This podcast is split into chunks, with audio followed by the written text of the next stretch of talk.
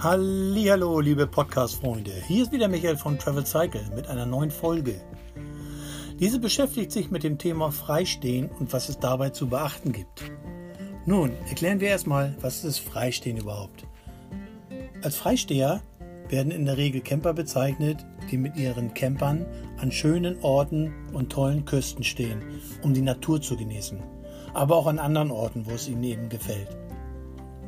Sie lassen sich ungern in ein Regelwerk pressen und möchten stattdessen lieber frei in der Natur stehen und vor allen Dingen die Ruhe genießen.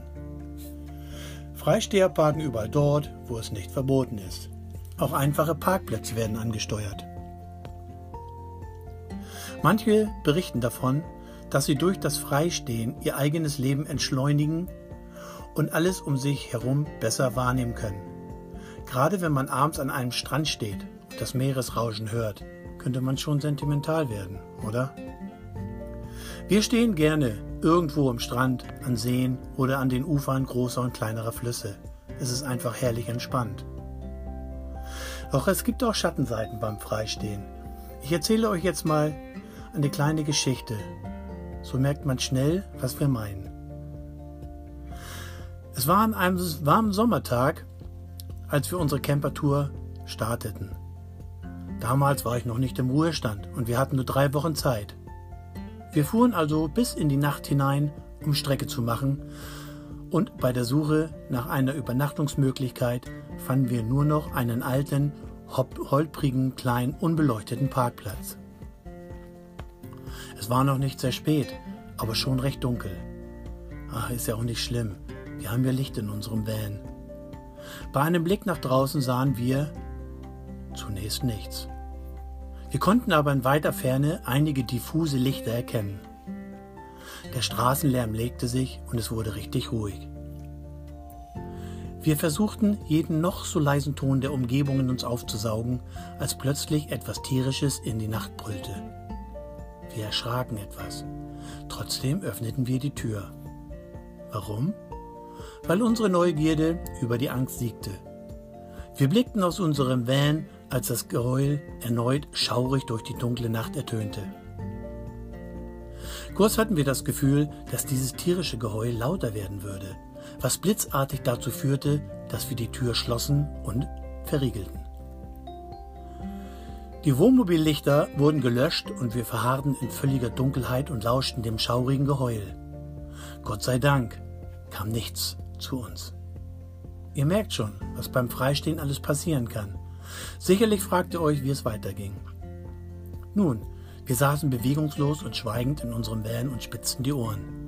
Nach einer gefühlten Ewigkeit überkam uns die, Mö äh, die Müdigkeit und wir gingen schlafen. Wollten wir zumindest. Aber so richtig war an Schlaf nicht zu denken. Immer wieder heulte das Tier durch die Nacht. Aber wir waren tapfer und suchten nicht das Weite. Wir kamen trotzdem am Ende gut durch die Nacht. Allerdings fragten wir uns immer wieder, um was für ein Tier es sich gehandelt haben könnte. Es hörte sich fast wie Wolfsgeheul an. Da wir uns zu dieser Zeit in Ungarn aufhielten, konnten es tatsächlich Wölfe gewesen sein. Aber sicher waren wir uns nicht. Vielleicht war in der Nähe ein Tierpark. Möglich ist alles. Als Freisteher darf man eben nicht ängstlich sein aber ein gewisses Maß an Misstrauen und Aufmerksamkeit sollte man schon mitbringen. Kommen wir zum Thema Stromversorgung. Wie versorgt sich ein Freisteher mit Strom? Die Stromversorgung sollte über eine Solaranlage erfolgen, um nicht schon nach wenigen Tagen ohne Strom dazustehen. Eine Alternative sind ausreichend große Bordbatterien, die eine Solaranlage sogar teilweise ersetzen können. Als dritte Möglichkeit ein kleiner Stromgenerator. Eine gute Wahl. Diesen kann man verständlicherweise nicht einfach überall laufen lassen. Aber in der absoluten Einsamkeit kein Problem. Sind zum Beispiel Pedelecs oder E-Bikes mit auf Tour, könnte das Laden derer Akkus ein weiteres Problem nach sich ziehen. Aber die Stromversorgung und das Laden der stromhungrigen Geräte ist eine andere Geschichte. Darüber werden wir zu einem späteren Zeitpunkt einen Podcast veröffentlichen.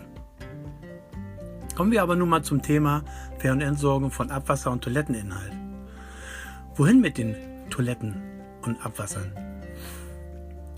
Da gibt es unserer Erfahrung nach verschiedene Möglichkeiten. Zum einen die vielen Fähr- und Entsorgungsstationen. Gerade Deutschland, Italien und Frankreich sind gut vernetzt. Um eine Fähr- und Entsorgungsstation finden zu können, bieten sich passende Apps an. Eine gute wäre Park 4 Night. Dort sind Stellplätze, Campingplätze und die angesprochenen Entsorgungsmöglichkeiten verzeichnet. Das finden wir sehr bequem. Aber sicher ist euch diese App ein Begriff, oder? Wenn nicht, rein in den App Store oder Google Play und diese App heruntergeladen. Was kann man aber in einem Land machen, wenn es keine Entsorgungsstationen gibt? Unsere Erfahrung in Schweden zum Beispiel zeigt, dass es fast an jeder Tankstelle eine Möglichkeit gibt. Einfach mal nett fragen. In anderen Ländern, Ländern kann es aber noch schwerer sein. Und nun, hm, was tun? Wenn ihr sicher seid, in eines dieser Länder zu fahren, dann solltet ihr ab Grenzübertritt gänzlich auf die Toilettenchemie verzichten. Warum? Weil ihr dann den Toiletteninhalt in eine öffentliche Toilette entsorgen könnt. Ich würde es jetzt nicht gerade in der Mittagszeit am Strand in eine dortige Toilette gießen, obwohl es völlig unproblematisch wäre. Aber viele Menschen schießen bitterböse Aber viele Menschen schießen bitterböse Pfeile auf euch. Denn sie können schließlich nicht wissen, dass keine Chemie in der Toilette ist. Kurzzeitig war eben meine Brille beschlagen. Weiß auch nicht warum. Aber gut. Wartet lieber bis in den späten Abend und wenn niemand mehr anwesend ist, habt ihr freie Bahn. Es ist trotzdem merkwürdig und selbst hat man ein kein gutes Gefühl. Anschließend noch einige Sprüher Duft in die Luft sprühen und alles ist gut. Öffentliche Toiletten gibt es viele auf der Welt. Nur finden muss man sie. Ah, ihr ahnt es schon. Auch dafür gibt es eine passende App. Dieses nennt sich Toilettenfinder oder ähnlich. Aber stellt euch mal vor, ihr steht mit eurem Camper am Strand oder zumindest an einem Ort, der sehr, sehr idyllisch ist, und es ist weder eine Entsorgungsstation noch eine öffentliche Toilette vorhanden. Tja, ihr wieder ein Problem. Es gibt zwei Möglichkeiten. Entweder ihr packt zusammen und fahrt los auf der Suche nach einer öffentlichen Toilette oder ihr bewaffnet euch mit einem Klappspaten. Wieder vorausgesetzt, ihr habt keine Chemie im Tank. Dann los, eine passende Stelle finden, dann ausreichend buddeln und rein mit dem Toiletteninhalt. Aber 17 Liter der dunklen Brühe brauchen schon ein recht großes Loch, weshalb wir bei dieser Art der Entsorgung eher zur täglichen Leerung des Tanks raten. Die Löcher sind natürlich dann kleiner, logisch. Aber das ist doch eine Schweinerei, werden viele denken. Was rät uns der Michael denn da? Hm, Denkt doch einfach mal daran, was Camper ohne eine Toilette machen. Sie haben keine Toilette an Bord. Was tun? Tja, was wohl? Sie gehen von vornherein in den Wald. Was sollen sie auch machen? Denkt mal darüber nach. Aber auf Nachfrage wird es keiner zugeben. Aber es ist so. Wie soll es auch anders funktionieren?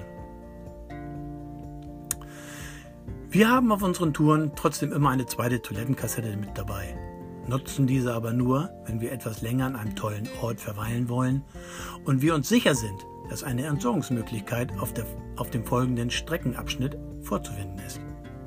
Freunde des Buddelns sind wir eh nicht. Das sollte aber auch nur das allerletzte Möglichkeit, die allerletzte Möglichkeit sein. Sorry. Und mit dem Abwasser? Wohin damit? Wenn ihr rein Bio im Tank habt, kann man das Wasser laufen lassen. Das versickert schnell im Boden richtet keinen Schaden an. Nehmt also nur biologisch abbaubare Mittel zur Hand, sei es für den Abwasch oder für die Körperhygiene. Das Abwasserproblem ist eher das kleinste zum Thema Fair- und Entsorgung. Kommen wir nun zum Müllproblem. Wohin mit dem Müll? Tja, auf keinen Fall werdet ihr euren Müllsack in den Wald werfen. Auf keinen Fall. Sammelt ihn lieber in einem passenden Beutel und nehmt ihn bei der Abfahrt wieder mit. Wir sehen hin und wieder Camperkollegen mit einem blauen großen Müllsack. Wir raten aber eher dazu, den Müll nicht direkt in einen großen Müllsack zu schmeißen, sondern lieber in viele kleine Müllbeutel. Diese kleinen Müllbeutel kann man dann im Laderaum in einem großen Müllsack sammeln. Somit funktioniert die Entsorgung später viel besser. Einen kleinen Müllbeutel wird man nämlich eher los als einen großen Müllsack. Logisch, oder? Denk einfach mal an die vielen kleinen Mülltonnenöffnungen der Raststätten und Parkplätze. Ein kleiner Müllbeutel geht, geht viel schneller rein. Jep, und weg ist der Beutel. So, wir haben jetzt die Stromversorgung, die Toiletten- und Abwasserentsorgung angesprochen und auch das Thema Müll wäre geklärt. Kommen wir nun zu den allgemeinen Regeln des Freistehens. Es sind oft, un, äh, sind oft äh, Regeln, die nicht irgendwo festgeschrieben sind. Aber sie sind doch da und sollten beachtet werden. Zuallererst solltet ihr immer auf euer Bauchgefühl hören. Fühlt ihr euch unwohl, fahrt lieber weiter und sucht euch einen anderen Platz, der euch eher zusagt. Auch sollte man sich nicht in der Nähe von Häusern oder Orten aufhalten.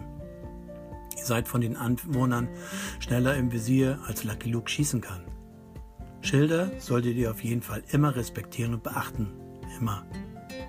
Solltet ihr doch mal in der Nähe von Häusern übernachten wollen, seid freundlich zu den Anwohnern, wenn ihr ihnen begegnet. Sie sind genauso ängstlich wie ihr. Vielleicht. Bleibt einfach freundlich und denkt immer dran, hinterlasst keinen Müll. Weitere Verbotsschilder braucht kein Mensch. Die wären nämlich die logische Folge. Solltet ihr einen Parkplatz für die Nacht anfahren wollen, parkt nicht auf Parkplätze mit dem Hinweis nur Pkw. Da hat ein Wohnmobilist nichts zu suchen. Und stellt euch schon gar nicht quer auf mehrere Parkplätze. Das kann nur Ärger geben, wenn zu wenig Plätze vorhanden sind. Sind die Parkflächen nicht lang genug, dann sind sie für lange Fahrzeuge eben nicht passend. Sucht euch lieber passende Flächen. Jetzt haben wir noch einige Tipps für euch. Statt Keile sucht euch lieber passende Steine oder grabt kleine passende Vertiefungen für eure Fahrzeugreifen. Ein Loch senkt das Fahrzeug ab, ein Stein unter den Reifen hebt es an.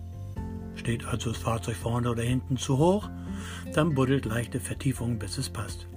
Vorsicht, bloß nicht zu tief buddeln, ihr wollt ja auch wieder rauskommen. Die zweite Möglichkeit ist es, sich für die anderen Reifen passende Steine zu suchen. So könnt ihr euer Fahrzeug an einer Seite leicht anheben.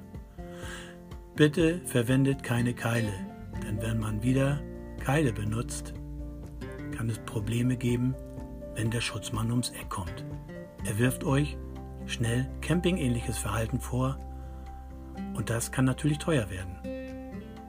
Dann ist nicht nur euer Geldbeutel leichter, sondern die gute Laune ist dahin und der Genuss des bevorstehenden Sonnenuntergangs ist etwas getrübt.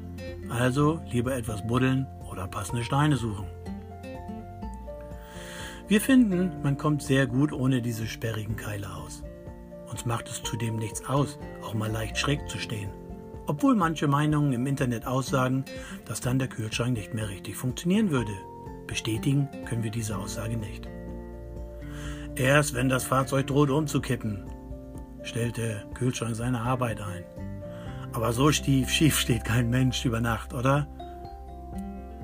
Ihr nicht, ich wette drauf. Meidet Raststätten und Parkplätze an den Autobahnen. Dort ist man nicht sicher. Solange man sich im oder am Fahrzeug aufhält, mag es noch relativ sicher sein. Aber wenn alle Fahrzeuginsassen zeitlich das Umfeld des Fahrzeugs verlassen, schwindet die Sicherheit enorm. Man hört immer wieder Geschichten von Gasüberfällen. Wir halten allerdings nichts von diesen Schauermärchen. Wie viel Gas muss man in das Fahrzeuginnere einleiten, um einen Effekt zu erzielen? Da kann man auch gleich mit einem Gastanker kommen. Und wer nimmt dann schon den Tod eines Campers in Kauf? Für eine Handvoll Dollar. Kein Mensch. Wir glauben nicht daran.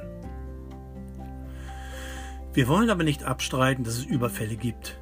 Die gibt es bestimmt. Aber sicherlich gehen die Straftaten anderer anders über die Bühne, als allgemein zugegeben wird. Wer gibt schon gerne Fehler in seinem Handeln zu? Kein Mensch. Ein weiterer Hinweis. Ihr fahrt einen schönen Strandabschnitt fern aller Häuser an. Denkt ihr wirklich, es wartet dort der böse Bube auf euch? Wirklich? Wir können euch beruhigen. Das wird nicht der Fall sein. Wollt ihr aber auf einem Platz übernachten, der von der Stadtjugend gern als Treffpunkt dient, dann könnte es ungemütlich werden. Aber warum sollten euch die Jugendlichen etwas tun? Die wollen nur ihren Spaß und sind an euch nicht interessiert. Anders sieht es auf Parkplätzen aus, die direkt an einem Hotspot oder einer Sehenswürdigkeit liegen.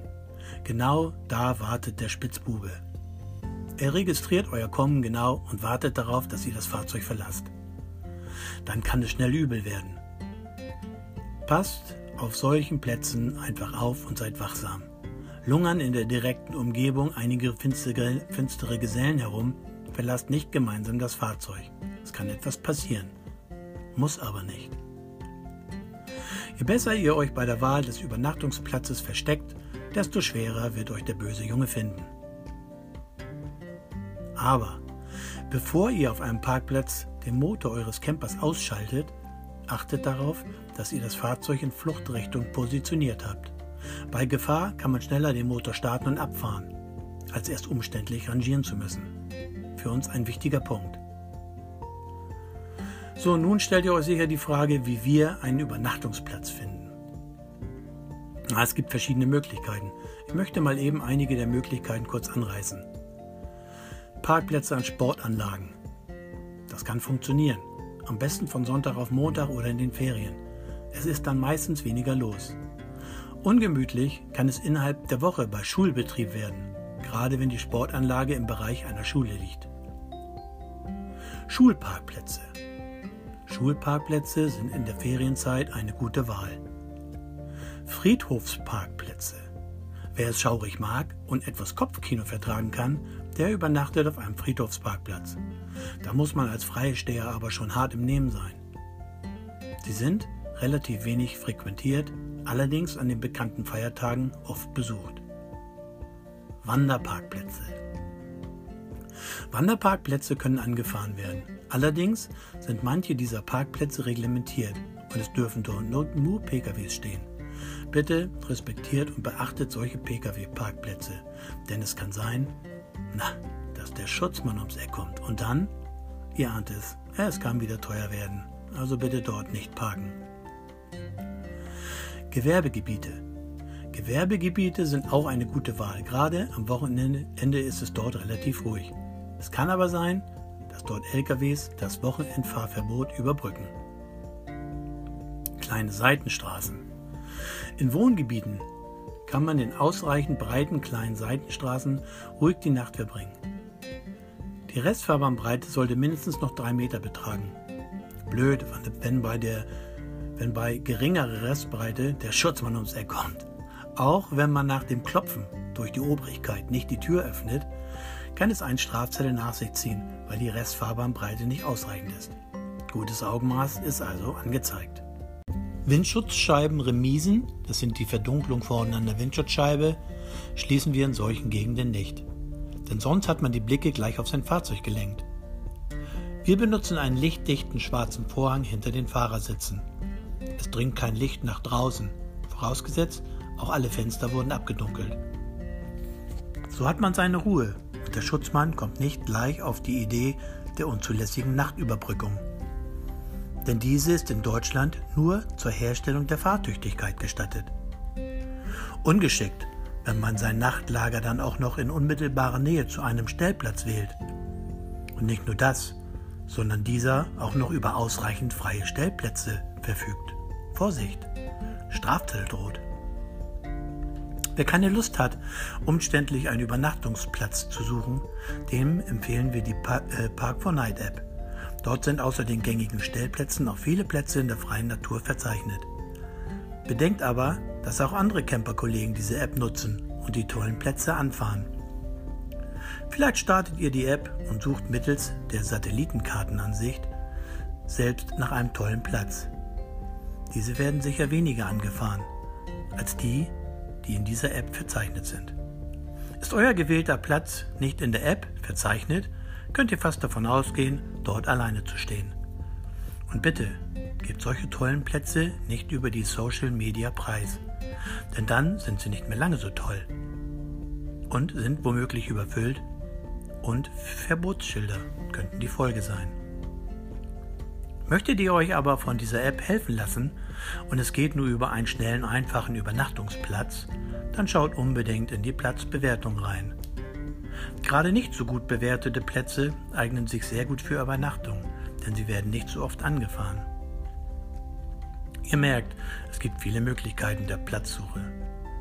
Jetzt sucht ihr aber einen Topplatz irgendwo am Meer oder an Flüssen oder Seen, dann bemüht Google Earth oder eben die App mit der Satellitenkartenansicht. Wir scannen in dieser Satellitenkartenansicht zum Beispiel die Küsten ab und können gleich sehen, ob dieser Platz für mehr als eine Nacht eine gute Wahl darstellen würde. Aber beachtet die Beschilderung der Zufahrtswege. Verbotene Durchfahrten sollten zwingend beachtet werden. Achtet unbedingt auch darauf, dass hohe oder recht breite Camperfahrzeuge diese Plätze anfahren können. Jedenfalls, wenn es möglich ist. Manchmal merkt man es einfach zu spät, dass die Maße des eigenen Fahrzeugs ein Anfahren der Plätze unmöglich machen. So, nun bin ich am Ende und brauche eine Pause. Nur noch wenige Worte und ihr seid erlöst. Schlimm. Na, so schlimm war es nicht, oder? Nächste Woche am Montag gibt es eine neue Podcast-Folge von uns. Thema ist dann, wie wir unseren Camper sichern, wenn wir drin schlafen oder den Camper unbeaufsichtigt lassen. Das war in der letzten Zeit eine Frage von einer Bekannten von uns. Liebe Grüße an dieser Stelle an Tanja. Wir hoffen, dass euch diese Podcast-Folge gefallen hat. Wenn ja, weitersagen. Wenn nicht, lasst es uns wissen. Habt ihr Anregungen oder weitere Tipps? Dann nehmt gerne mit uns Kontakt auf oder besucht gleich unsere Webseite unter www.travel-cycle.com. Dort findet ihr auch eine Kontaktmöglichkeit. Vergesst nicht, unseren Podcast zu abonnieren, sofern ihr denn wollt. Aber ihr wollt bestimmt, da sind wir uns sicher, oder?